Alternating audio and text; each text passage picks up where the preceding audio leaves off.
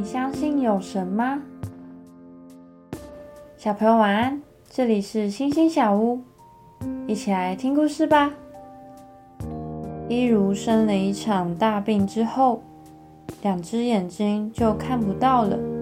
他的朋友小纯并不相信神，总是想要跟他辩论：神真的存在吗？小纯说：“如果神存在，为什么我看不见他在哪里呢？一如回答：“我虽然瞎眼，但是能够看见神的存在。就是当我听见小鸟的歌声，感受到阳光的温暖。如果没有神，这些美好的事物怎么会存在？如果有神，你怎么会因为生病而看不见呢？”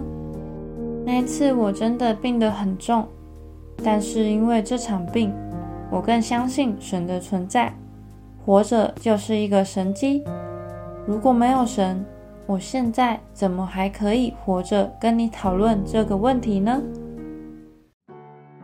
想一想，一如和小纯为什么事情而争论呢？你比较喜欢谁的说法呢？为什么？今天的经文是马可福音十六章二十节。门徒出去，到处传扬福音，主和他们同工，借着相随的神机，证实所传的道。我们一起来祷告：亲爱的主，你虽然在天上，但是仍然乐意跟我亲近。我愿意透过读经、祷告来亲近你。